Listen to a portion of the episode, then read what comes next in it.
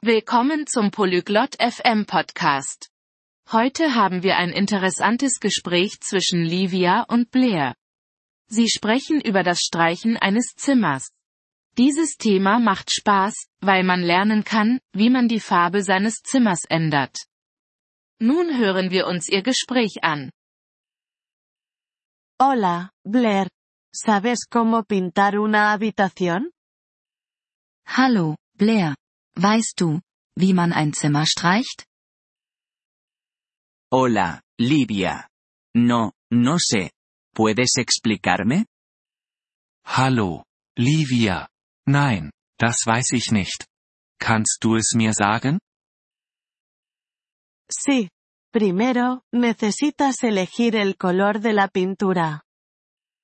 Ja. Zuerst musst du die Farbe für die Farbe auswählen. Vale, elijo azul. ¿Qué sigue? Okay. Ich wähle blau. Was kommt als nächstes? A continuación, necesitas comprar la pintura. También, compra pinceles y un rodillo. Als nächstes musst du die Farbe kaufen. Kaufe auch Pinsel und eine Rolle. ¿Cuánta pintura necesito? Wie viel Farbe brauche ich? Depende del tamaño de la habitación. Para una habitación pequeña, necesitas un bote de pintura. Das hängt von der Größe des Zimmers ab. Für ein kleines Zimmer brauchst du eine Dose Farbe. Vale, lo entiendo. ¿Qué sigue? Okay. Ich verstehe. Was kommt als nächstes? A continuación, necesitas preparar la habitación. Retira todo de las paredes. Además, cubre el suelo con plástico. Als nächstes musst du das Zimmer vorbereiten. Entferne alles von den Wänden.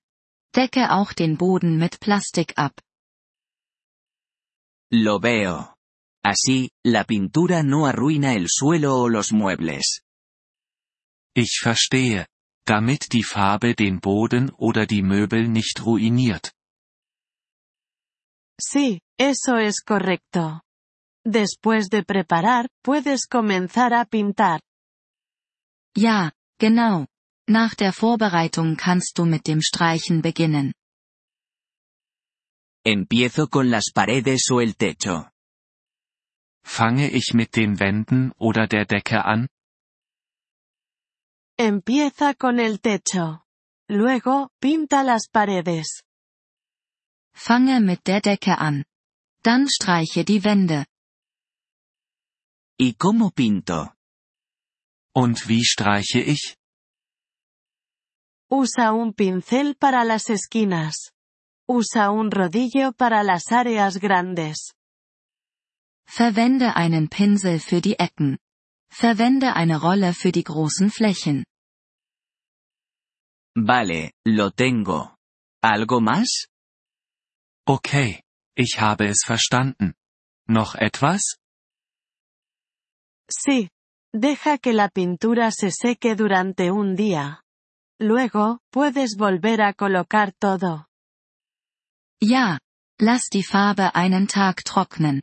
Dann kannst du alles wieder zurücklegen. Eso parece fácil. Gracias, Livia. Das scheint einfach zu sein. Danke, Livia. De nada, Blair. Feliz pintura. Gern geschehen, Blair. Viel Spaß beim Streichen. Gracias por escuchar este episodio del podcast Polyglot FM. Realmente agradecemos tu apoyo. Si deseas acceder a la transcripción o recibir explicaciones gramaticales, por favor visita nuestro sitio web en polyglot.fm. Esperamos verte de nuevo en futuros episodios.